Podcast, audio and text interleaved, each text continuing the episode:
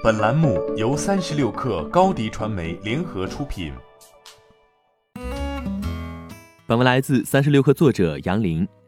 三十六氪从多个信源处了解到，目前滴滴轻举单车正在寻求一笔五亿美金的融资。目前滴滴接洽过的投资机构至少有三家。共享单车和电单车确实都是比较烧钱的业务，而且无论是滴滴还是美团或者哈罗，至今都还无法盈利。所以滴滴试图为青桔单车在资本上不断加码，可能一来业务发展需要资金，同时如果能持续拿到钱，那么对于确定青桔在行业内的地位，其意义不言而喻。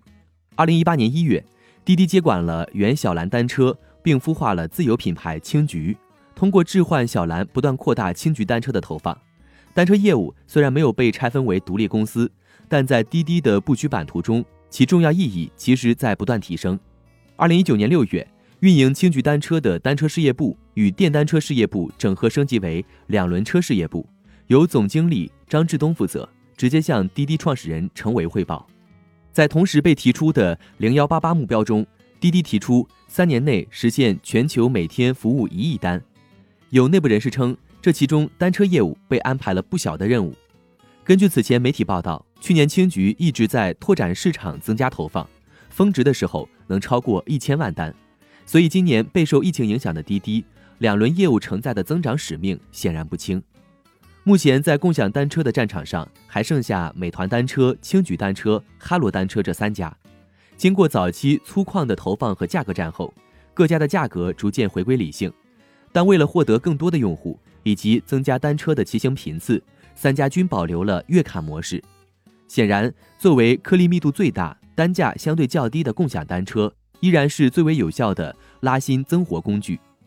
不过，如果滴滴青桔想在短期之内完成五亿美金融资，难度不小。一名关注出行的投资人称，资本市场已经过了三四年前还在为共享项目狂热的阶段，趋于理性和谨慎，而且对共享单车能否盈利的诉求更大。对于青桔来说，滴滴自身的投入和扶持对其业务发展更为重要。欢迎添加克小七微信，qi 三六 kr，加入三十六氪粉丝群。高迪传媒为广大企业提供新媒体短视频代运营服务，商务合作请关注微信公众号高迪传媒。